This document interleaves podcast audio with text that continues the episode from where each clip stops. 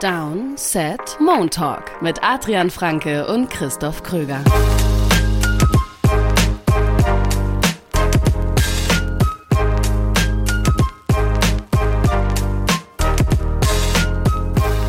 Wunderschönen Montag wünsche ich euch. 28. November. Ja, Montag ist wieder angesagt zum zweiten Mal. Zweite Ausgabe unseres neuen Formats. Woche 12 in der NFL ist rum. Und wir haben für euch wieder drei Themen mitgebracht. Drei Themen, die uns nach diesem NFL-Sonntag besonders beschäftigen.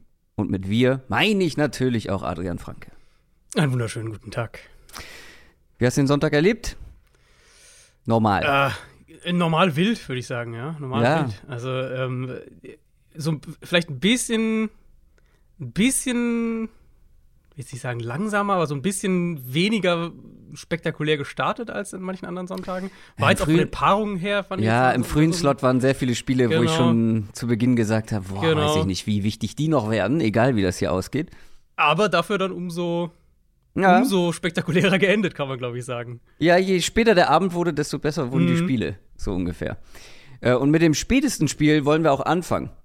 Das Sunday Night Game, die Packers gegen die Eagles. Am Ende haben die Eagles mit einer historischen Performance gewonnen gegen die Packers, denn es waren die meisten Rushing Yards in der Geschichte der Eagles.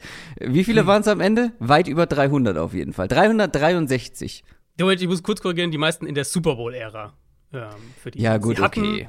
Sie hatten ein Spiel, ich habe es nachgeschaut, November 1948. Da hatten sie noch äh, 14 Rushing Yards mehr, 376.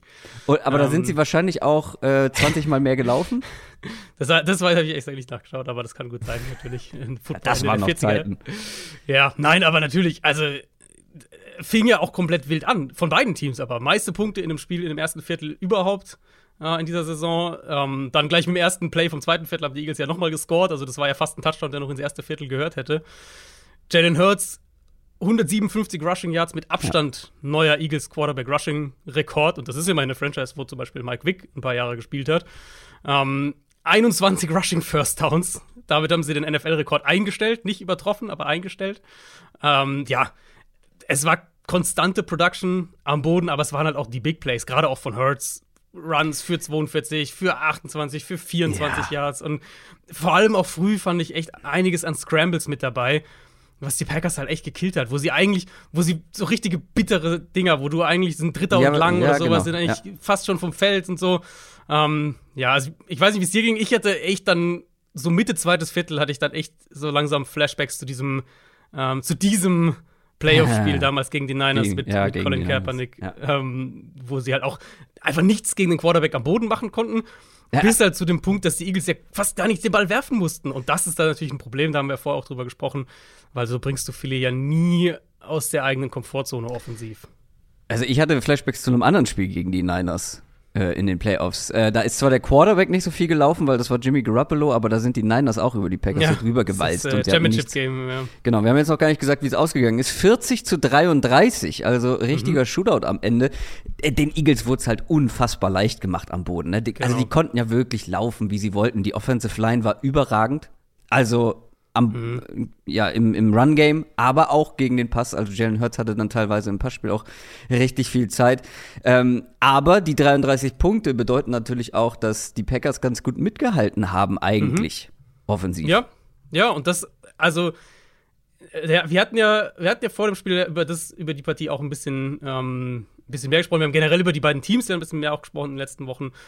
Und ich fand's ja für, aus Eagles Sicht, also du kannst gleich mal, ich habe eine Frage, eine abschließende Frage dann, äh, an dich äh, zu den Eagles ab, äh, danach. Aber ich fand's halt auffällig, dass die Packers zum einen am Anfang richtig gut laufen konnten. Da Ja. hatten sie auch fast alle ihre Big Ja. Plays am Boden, waren ja echt früh im Spiel. Und dann aber auch, dass sie durch die Luft Plays machen konnten, dass sie da Zugänge gefunden haben. Und ich sage jetzt nicht irgendwie, also die Eagles haben ja haben gewonnen, sie haben 40 Punkte gemacht und so weiter. Ich will jetzt hier nicht irgendwie äh, die, die, die Eagles äh, die runterziehen oder sowas in der Art.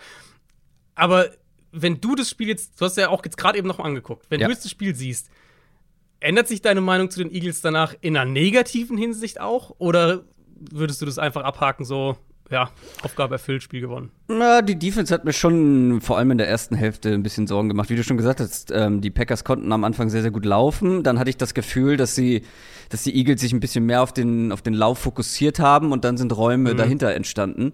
Mhm. Aaron Rodgers, finde ich, hat aber auch sehr, sehr gut gespielt. Ähm, also wenn er dann mal gepasst hat, also sehr, sehr gut ist vielleicht übertrieben, aber ein gutes Spiel gemacht, ähm, hatte ja schon Probleme mit dem Daumen. Und, ja, ähm, hat man manchmal gesehen, fand ich. Also ja. bei manchen, ich habe die, die Interception hatte ich auf Twitter auch gepostet. Ähm, ich finde, das war so ein Wurf, wo der, mhm. also natürlich ist es ein Wurf, der, der in vielerlei Hinsicht nicht gut ist. Äh, Entscheidung, Ballplacement, er, er, wirft ja, ich glaube, Slavers trifft er ja am Helm, wenn ich das richtig im Kopf habe.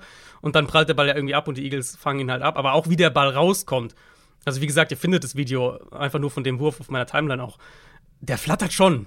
Also der flattert schon ein bisschen der Ball und ich finde, da waren ja. so ein paar Dinger, wo, also auch die Interception dann später, er hat ja zwei Picks geworfen. Ähm, die war ja, die, die zweite war ja in der gegnerischen Hälfte, schon relativ tief auch in der gegnerischen Hälfte, wo er einen Ball wirft und der Safety aus der Tiefe noch in die Route springen kann. Hm. Und eigentlich sehen wir solche Interceptions von Aaron Rodgers also fast nie, weil er den Ball normalerweise halt mit genug Zip, mit genug Power dann reinfeuert, dass der Safety nicht mehr in das Play reinkommt. Ja. Und ich finde, da waren schon so ein, also ich stimme dir voll zu, ich fand auch, Rogers hat viel gut gemacht in dem Spiel. Mhm. Ähm, aber man hat, in meinen Augen hat man gesehen, dass, dass seine Würfe nicht so kommen wie normal.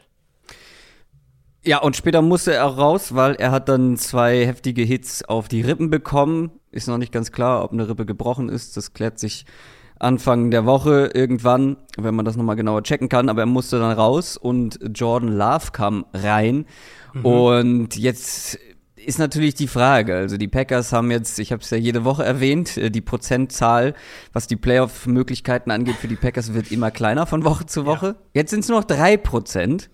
Ja, ja, ähm, das, ja. ich meine, wir haben jetzt immer wieder mal gesagt, so das müssen sie jetzt aber gewinnen, das müssen sie jetzt aber gewinnen. Ja, und wir haben jetzt halt jedes Mal dann verloren. Ähm, ja, 4 und 8. Also die Division ist ja eh weg. Die Vikings sind ja quasi uneinholbar schon vorne. Und 4 und 8 ist halt schon ein Brett. Ja, sie, haben also jetzt zwei, sie haben jetzt zwei machbare Spiele vor der Brust. Bears und, und Rams. Aber ja, ich. Dann das glaub, Problem, das weil ich finde, die Offense hat gegen eine gute Defense, auch wenn diese Defense gegen den Run mal wieder ein bisschen mehr zugelassen mhm. hat, wie schon in den letzten Wochen häufiger, aber mhm die Offense hat ja gut gespielt. Ähm, sowohl mit Aaron Rodgers, dann auch ja. später mit Jordan Love. Aaron ja. Jones hatte ein paar Plays, AJ Dillon hatte ein paar Plays, äh, Christian Watson hatte wieder Plays. Ja. Ähm, also die Offense war ja gut. Die Offense ist nicht das Problem, der Quarterback ist nicht das Problem. Ähm, die O-Line hat ein bisschen gestruggelt. Die, da gab es ein bisschen viel Druck auf Aaron mhm. Rodgers, was natürlich dann auch dazu geführt hat, dass er raus musste. Aber mit dieser Defense und die kann gegen den Pass ganz okay sein, aber mit dieser Run-Defense ja. wirst du gegen gute Mannschaften, gegen gute Offenses, die einfach auch laufen können, keine Chance haben. Ja. Ja, das ist wirklich so der, der, der Punkt und die, also das ist natürlich einmal eine große Enttäuschung auch, muss man auch sagen. Da hatten wir ja, äh, hatte ich ja nach dem Titans-Spiel drüber gesprochen, das ist halt für mich wirklich so ein bisschen, ähm, sie können nur eins stoppen. Also entweder stoppen sie den Pass oder sie stoppen ja. den Run, aber sie kriegen ja. es nicht hin, wirklich mal ein komplettes Spiel abzuliefern. War ja hier ähnlich. Also ich finde jetzt das, das Passspiel von den Eagles, das war ja, da war ja nicht viel, aber die Eagles mussten halt auch nicht den Ball viel werfen, weil, ne, sind halt für fast 400 ja, Yards den Ball gelaufen. Aber selbst, selbst im Passspiel ist es so, dass sie dann nicht tackeln können. Also ja, da kam ja. ja. viel nach dem Catch. Also es mhm. waren dann relativ einfache Pässe. Ja, und, dann, und halt auch wieder einfach auch ein paar auch mal dass Receiver offen sind, dass sie dritter und lang, die, die dritte und lang, die eine äh, Conversion zu, ich glaube, es war zu Devonta Smith, wo er halt auch dann einfach Platz ja, genau. bekommt, weil der Verteidiger vielleicht so ein bisschen auf die Interception geht. Um, ähm, und dann kriegst du halt, was du von den Eagles ja immer bekommst, gerade auch wenn sie den Ball laufen können, sind halt diese Go-Balls nach außen, diese 1 gegen 1 Dinger, ähm, der Touchdown zu Quest Watkins. Ja. Der war ja so, so einer, wo sie halt den 1 gegen 1 kriegen und, ja, genau. und Hurts platziert den halt dann auch da gut. Und das, da haben sie wirklich halt genau das zugelassen. Und es ist schon, also du willst die Saison nie abhaken. Und das sind viele, also wir können dann hier natürlich auch wunderbar in der Theorie rum, rumspinnen, aber es ist natürlich, da gehört auch mehr dazu. Da gehört ein Lockerroom dazu, da gehört ein Coaching-Staff dazu. Du willst eine Saison als, als Coach nie abschreiben und vor allem willst du nicht, dass dein Team in Woche, was haben wir jetzt, 13 gehst und das Gefühl hast, hat, die Saison ist abgehakt. Ähm, Aber ich würde schon argumentieren, gerade wenn Rogers jetzt wirklich angeschlagen ist. Und äh, also nochmal, in meinen Augen hat man es an die Daumengeschichte hat man, finde ich, gemerkt und dass es dass so Rippenprobleme einen Quarterback da auch zu schaffen machen, zu schaffen können, machen können, das haben wir bei, bei Herbert gesehen, früher in der Saison, der dann auch ein paar Wochen da rumgeknabbert hat, bis es dann wieder besser war. Ich finde, man kann einen Case machen, dass es nicht das Schlechteste wäre, Rogers jetzt für zwei, drei Spiele rauszunehmen. Oder wie siehst du das? Ja, also äh, Matt LeFleur hat ja auch schon ganz klar gesagt, solange sie rechnerisch drin sind, ähm, kämpfen sie um die Playoffs und da Mhm, sieht klar. er ja Aaron Rodgers als die Person, Ist klar, mit ja, der er um die Playoffs kämpfen möchte, logisch. Und ich finde, er hat jetzt sportlich auch nicht ähm, nichts angeboten, wo du sagst, okay, Nein, nein, das wäre keine, genau, Ne? das wäre überhaupt kein, wir müssen Rogers benchen Geschichte, aber halt so eher so ein, Rogers, sagen wir jetzt, Rogers ist irgendwie bei 70 Prozent oder sowas in der Art. Ähm, und wenn du das kombinierst mit deinem Rekord und halt der Frage, naja, es ist vielleicht die letzte echte Chance, sich äh, äh, Jordan Love so ein bisschen ausgedehnte Spielpraxis zu geben, bevor dann irgendwann auch da eine Entscheidung ansteht. Ich würde Rogers auf keinen Fall irgendwie jetzt einfach so rausnehmen. Ne? Nicht, dass, also nicht, dass das, äh, dass das falsch rüberkommt, einfach nur, um ihn zu benchen oder sowas. Aber es könnte eine Situation sein, wo man zumindest mal drüber nachdenkt, ob es für alle Beteiligten nicht ganz gut wäre. Und wenn es nur zwei Spiele oder sowas sind, einfach weil Rogers ja offensichtlich nicht fit ist. Ja, ich. ah. Aber das ist halt, wie du schon gerade gesagt hast, was für ein Zeichen gibst du deinem Team? Genau, genau. Ähm, wenn du jetzt Rogers, der vielleicht dann nicht bei 100% ist, aber rausnimmst, denkt das Team Mhm. vielleicht dann, na gut, Coach gibt uns auf, Coach gibt die Saison auf, dass die dann auch ein paar Prozente verlieren, ähm, was Einsatzwille und so angeht. Schwierig, finde ich ehrlicherweise. Natürlich Also macht wenn wir das Argument auch ja nur mit der mittelfristig Verletzung. Ne? Also, ja, ja, klar, aber und mittelfristig macht es natürlich auch Sinn, ähm, einem, einem, einem, einem Love so viel Spielzeit zu geben wie möglich. Ähm, Mhm. Hat er gestern auch ähm, ordentlich was gespielt, also was waren es am Ende fast zehn Würfe, glaube ich. Ähm, Ja, ich, also Love fand ich war's. vielleicht, genau, ja, ich finde Love, also nur, das ist natürlich keine repräsentative Sample Size, auch nicht immer in der Nähe davon, um das ganz klar zu sagen, kommt Ja. dann auch rein natürlich, die Defense ist nicht auf ihn vorbereitet und so. Ähm, Aber der Boxscore kann schon in die Irre führen, ehrlicherweise. der Boxscore kann in die Irre führen, ja. ähm, aber er hatte ein paar Strikes drin. Ich meine, der lange Touchdown, das war mehr Christian Watsons Speed als, als Jordan. Love. So. Das meine ich. Also es waren irgendwie Genau. über 60 Yards. Ja, 63, ja, genau, 63, glaube ich, oder sowas. Ähm, aber ich fand Love, ich fand, der war, und das war, ist ein positiver Schritt für ihn, verglichen zu dem, wie wir ihn das letzte Mal gesehen haben. Er war decisive, er war schnell in seinen Entscheidungen, hat das auch die stimmt. Mitte des Feldes mehrfach attackiert. Also, Er nochmal, hätte auch noch mehr Yards Size, haben können. Genau, ähm, Mini-Sample-Size und so, aber nur mal so ein Gefühl dafür zu kriegen. Ich finde, es war ein, es war eine, ein, ein Schritt in die richtige Richtung von Jordan Love. Ich sag das, also ich habe da jetzt auch keine, ich habe nur wollte nur die Theorie mal ins Spiel bringen. Ähm, ich habe da auch ehrlicherweise noch keine so klare Meinung. Aber es wäre halt eine Situation jetzt, wo der Rekord steht und eben weil Rogers, wenn Rogers bei 100% wäre, ist keine Diskussion in meinen Augen, weil dann muss man diese Lockerroom-Dynamik, finde ich, damit berücksichtigen. Aber er ist halt nicht bei 100%. Ja, das ist schwierig, finde ich, von außen zu beurteilen. Da muss man, glaube ich, echt abwägen, äh, wie gefährlich ist es, ihn dann spielen zu lassen, wie fit ist er.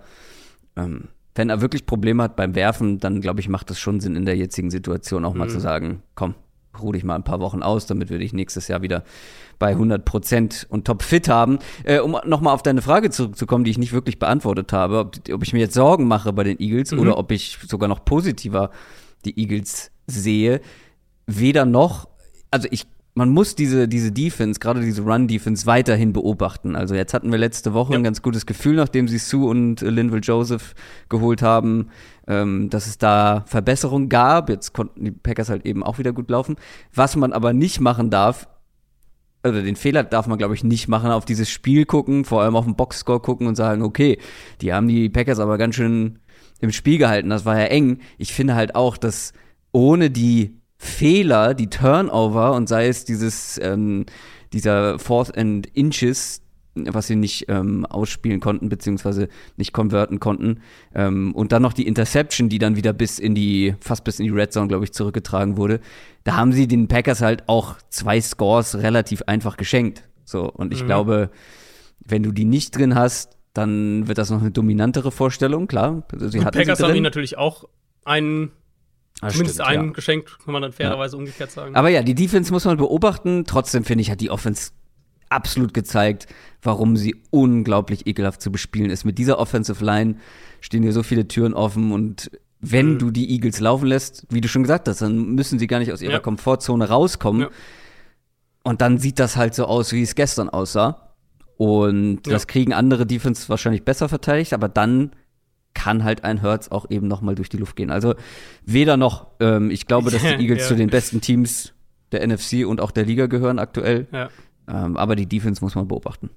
Ja, so ähnlich geht es mir auch. Ich war schon überrascht, muss ich sagen, weil ich, also mein, ich habe die, das erste Viertel hatte ich noch live äh, gestern Nacht geschaut und dann den Rest heute Morgen. Ähm, und es war ja wirklich so, okay, Eagles marschieren direkt, 7-0, dann Bam, Packers, Interception, Eagles, Touchdown.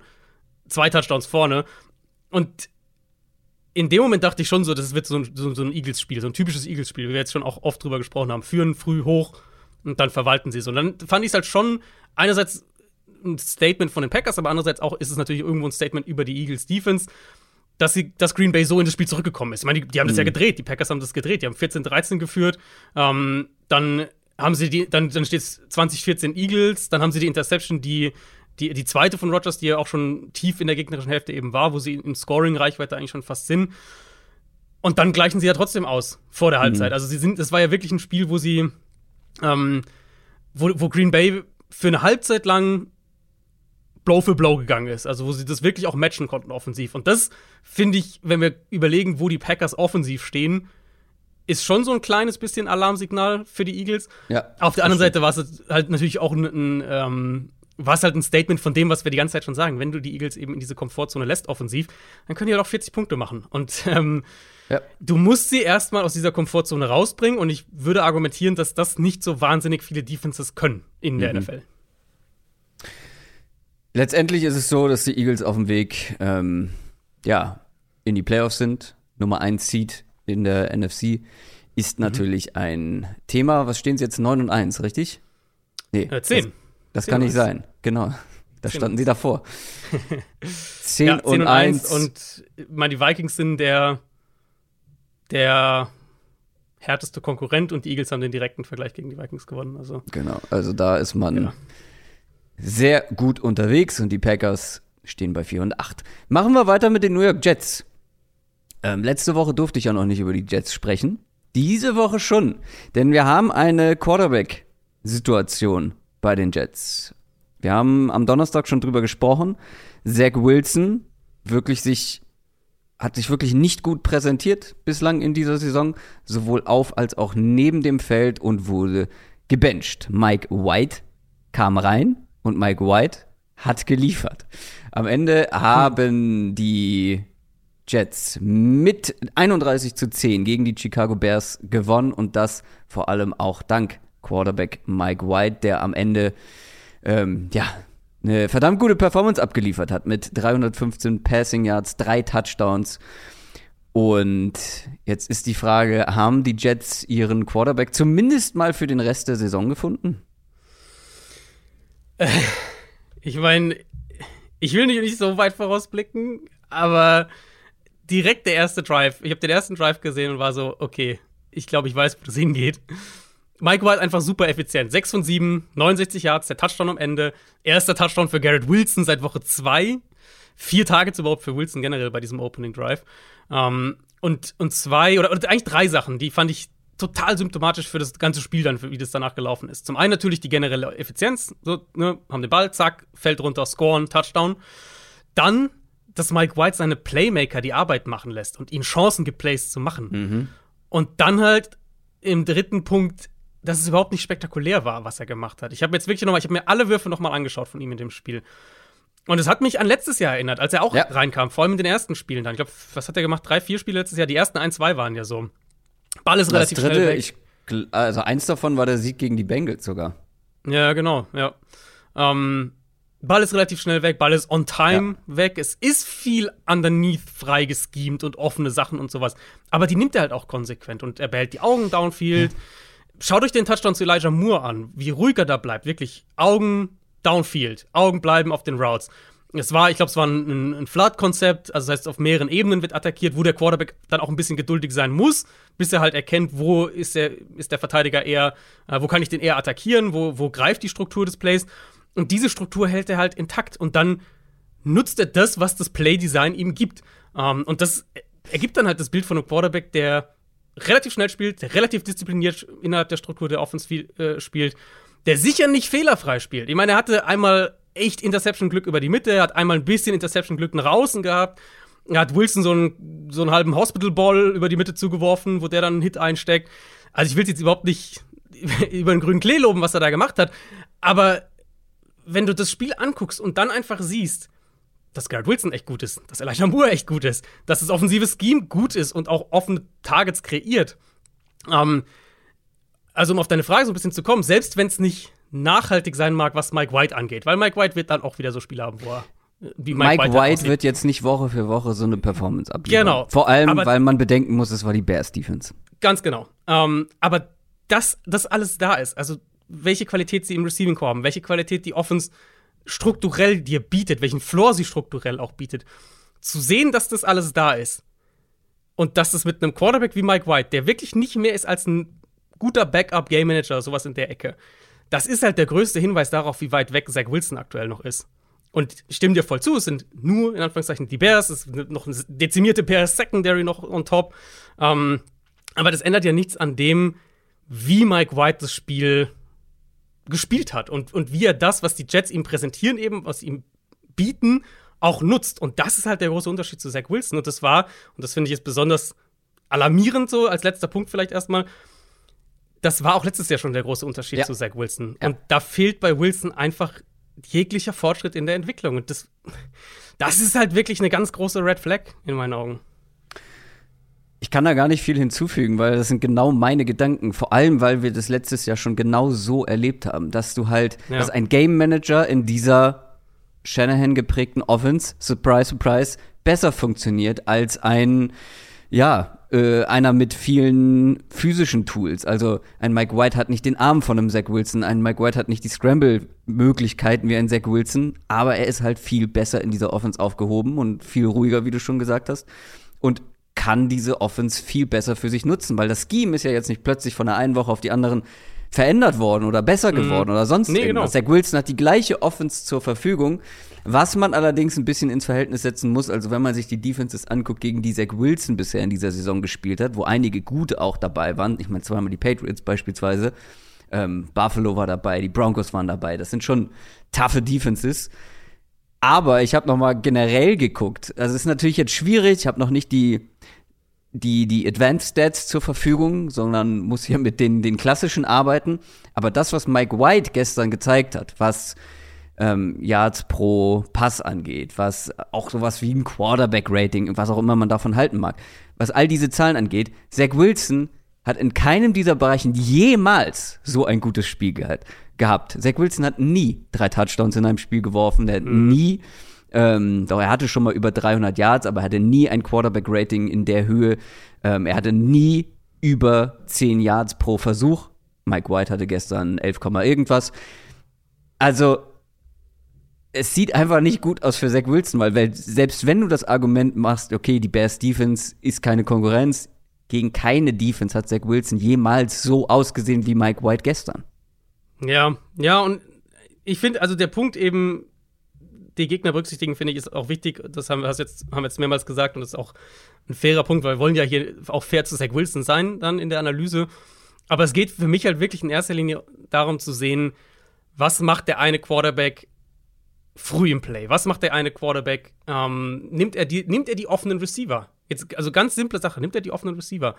Und äh, bei Mike White war das halt, wie gesagt, letztes Jahr die Story und es war jetzt wieder die Story.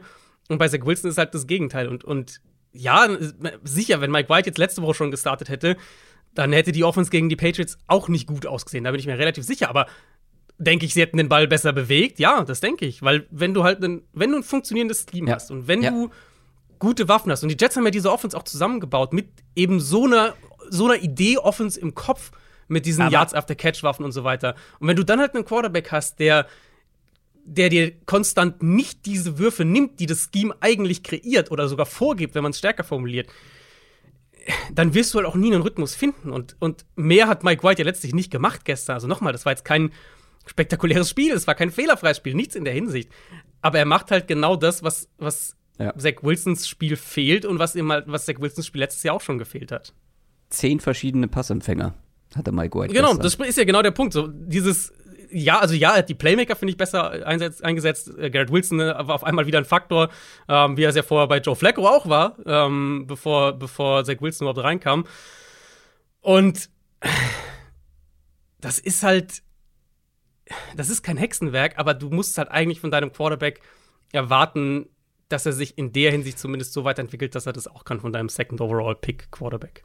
Und das ist die, der große Knackpunkt an der Geschichte, weil das ist ja schon von diesem Regime, von, von diesem Coaching-Staff auch der ausgewählte Quarterback gewesen. Ja. Und da muss man den ja. Pick natürlich dann noch mal hinterfragen, weil ja, Game Manager stand nie bei Zach Wilson auf der Stirn, würde ich behaupten. Auch äh, nicht das, was man im College gesehen hat.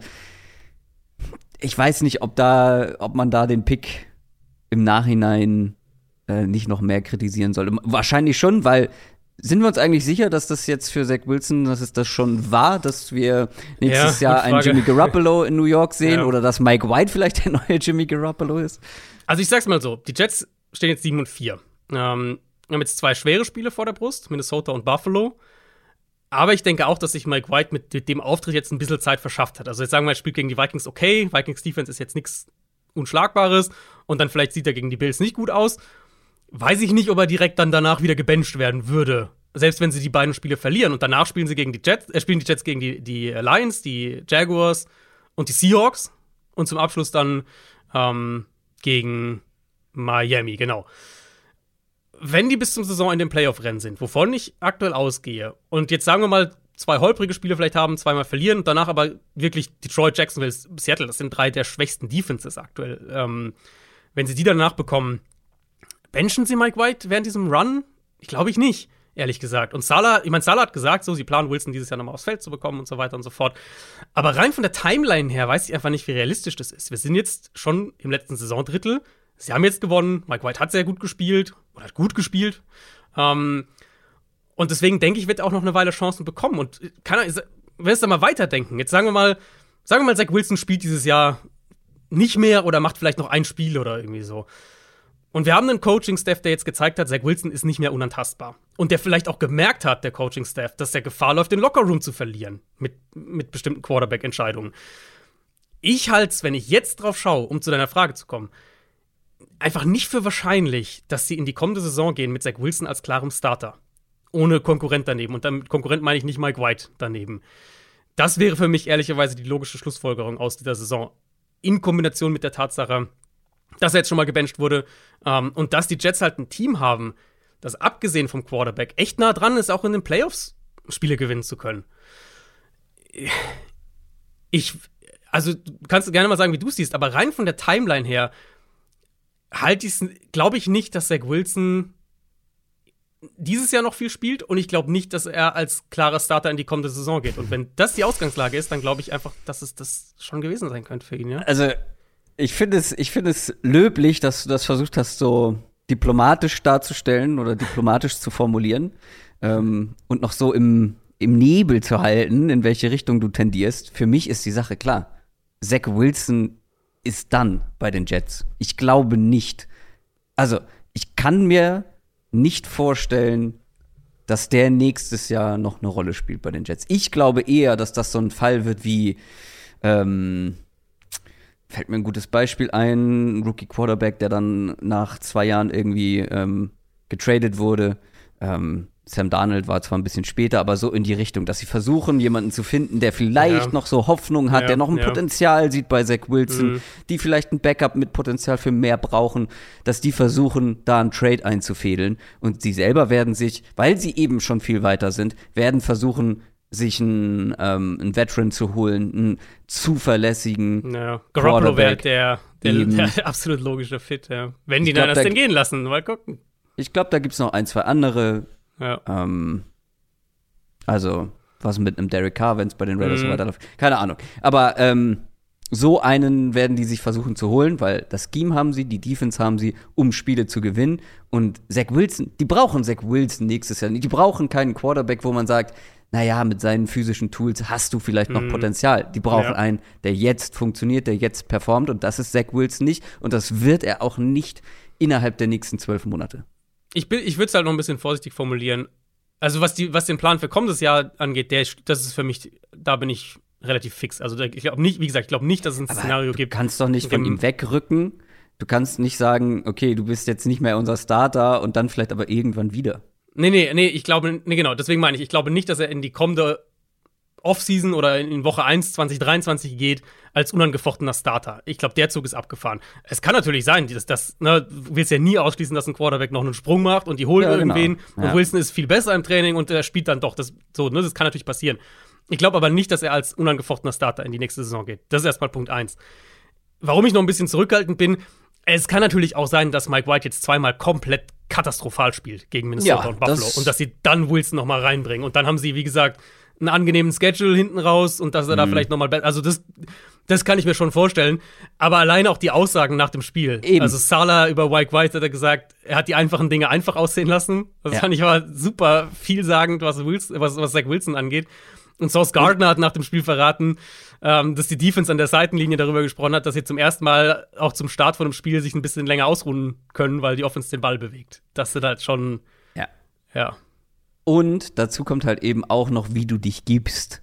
Ähm, Klar, das ist auch ein Feld. Faktor, Und ja. Zach Wilson macht nicht den Eindruck, dass er einer ist, der so einen Kampf dann annimmt, der auch die ja, die Reife mitbringt, um aus so einer Geschichte dann zu lernen. Das ist natürlich jetzt auch wieder hier Küchenpsychologie, aber mit diesen Aussagen, die er getroffen hat nach dem Spiel vergangene Woche, da verlierst du halt auch deine Teammates und wenn dann schon Source Gardner sagt, ja, ja, die Defense hat schon lieber, lässt schon lieber Mike White spielen, mhm. dann wird schwierig, das zu argumentieren ja. gegenüber dem ja. Team, warum Zach Wilson jetzt wieder spielen soll. Und auch da wollen wir Wilson natürlich das nicht, nicht kategorisch absprechen, dass er sich da auch noch entwickeln kann. Aber ich stimme dir zu, dass wenn Wilson, wenn, der, wenn, wenn Zach Wilson nach dem, nach dem äh, Patriots-Spiel das gemacht hätte, was jeder Quarterback in der Situation eigentlich macht, nämlich sagt, ich habe schlecht gespielt, ich muss besser spielen, ja, wir müssen offensiv genau. mehr machen, wir müssen unsere Defense mehr helfen.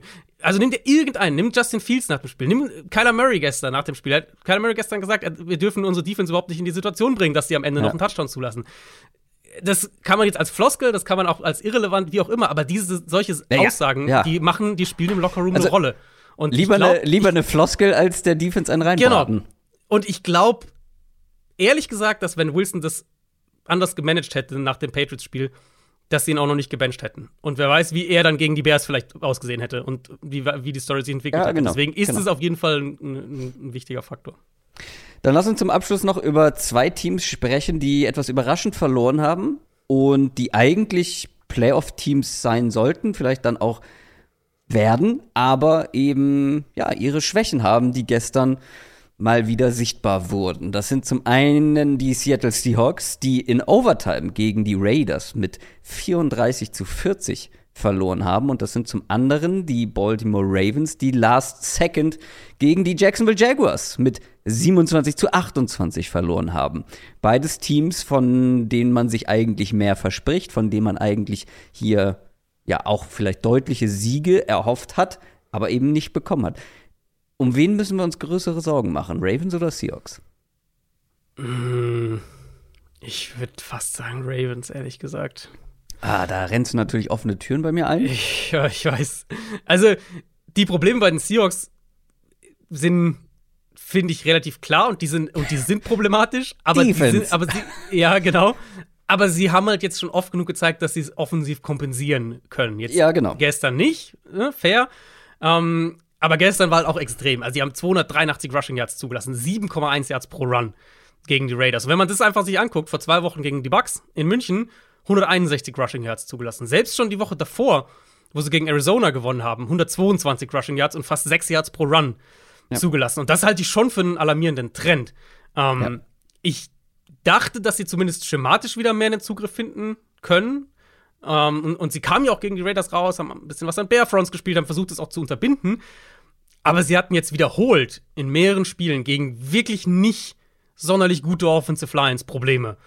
Und dann werden es halt wieder diese Seahawks-Spiele, die wir teilweise früher in der Saison hatten, wo sie halt regelmäßig auch Shootouts gewinnen mussten und müssen. Ähm, und das ist, glaube ich, insofern alarmierend, als dass es schwer ist, Woche für Woche so zu gewinnen. Aber zumindest haben die Seahawks uns schon oft jetzt dieses Jahr gezeigt, dass sie diese Art Spiel auch gewinnen können. Wenn du halt an irgendeinem Punkt, obwohl ja dann, sie hatten ja dann sogar Turnover, die gleich das erste Play von, von Carr war ja eine Interception, wo er, wo er ähm, Davante Adams so ein bisschen verfehlt und, und Quandre Dixon super Play macht. Hatten noch eine Interception später. Also sie hatten ja auch sogar die Big Plays defensiv. Aber die Raiders hatten 27 First Downs, die meisten für sie in dem Spiel dieses Jahr. Die mhm. hatten, die Raiders hatten 169 Offense Yards mehr, als sie in irgendeinem anderen Spiel dieses Jahr bisher hatten. Ja. Und so sah sie auch aus. Also es war sie super einfach. Du kriegst du Play Action die Flat offen, zack, 8 Yards. Dann Run durch die Mitte, da. Ähm, Running Back bei der Wheel Route zum Touchdown, offen.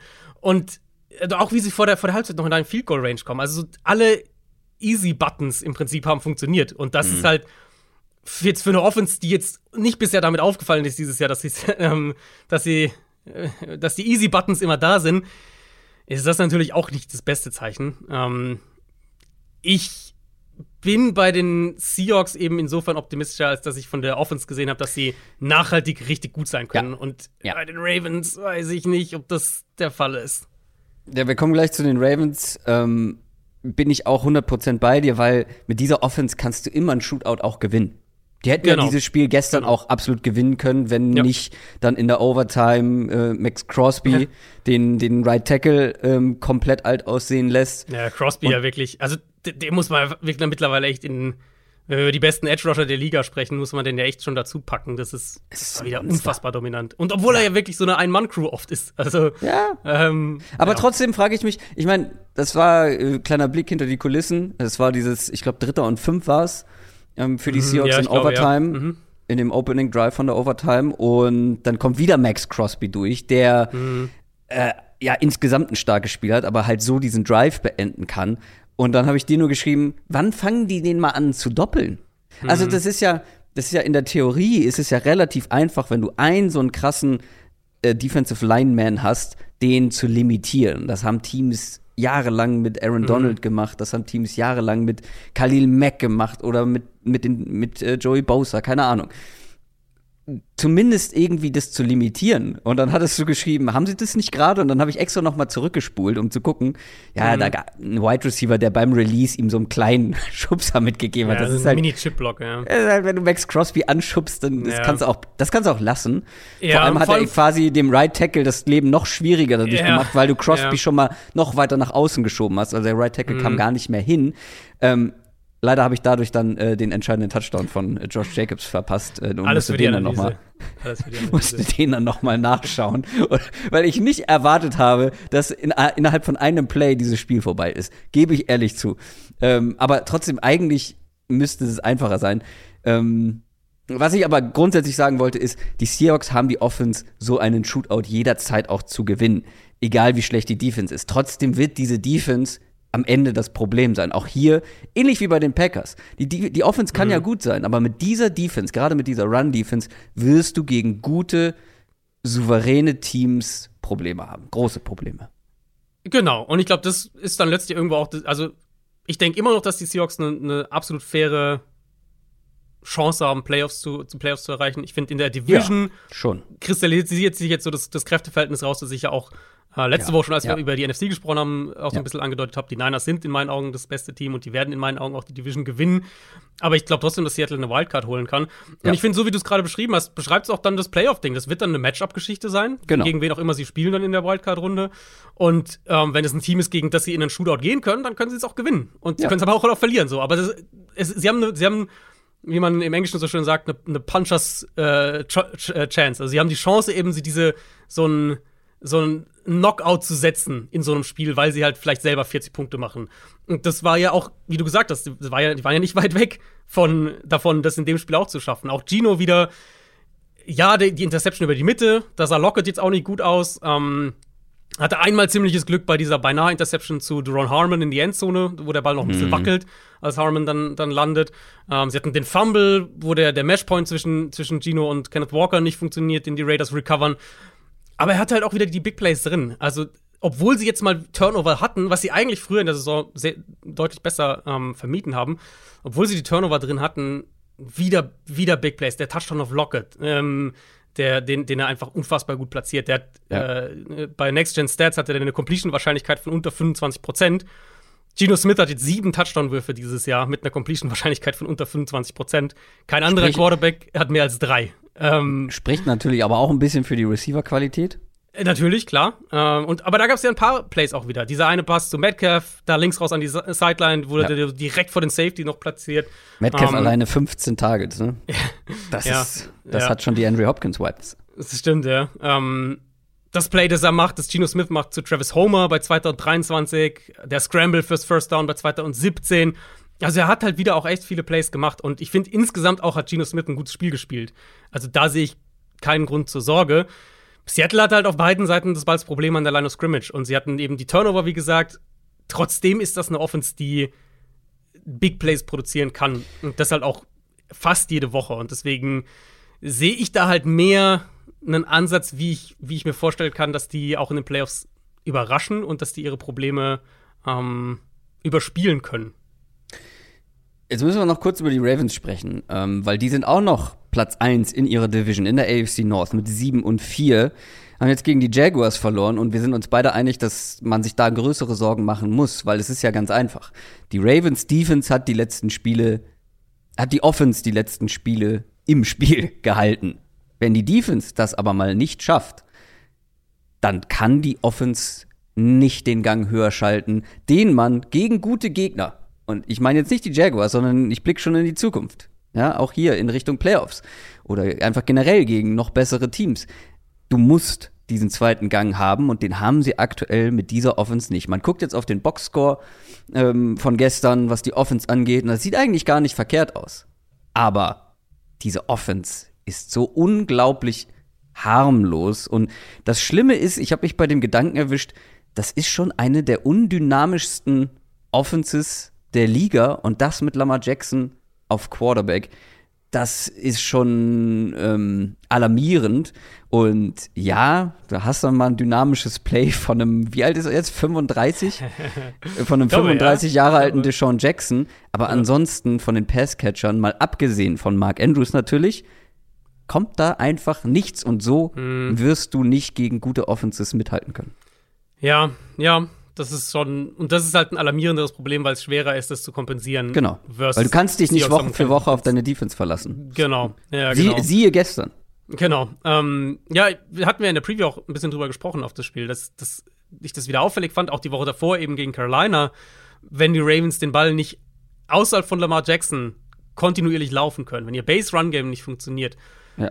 dann ist der Mangel an Playmakern im Passspiel halt umso gravierender sichtbar. Und ich dachte nicht, dass es in dem Spiel so ein Problem wird, aber das unterstreicht das halt nochmal, wie wackelig diese Offense eigentlich ist und wie abhängig sie davon ist, dass Lamar Jackson sie halt hier und da retten kann, dass sie halt hier und da das Big Play dann bekommen.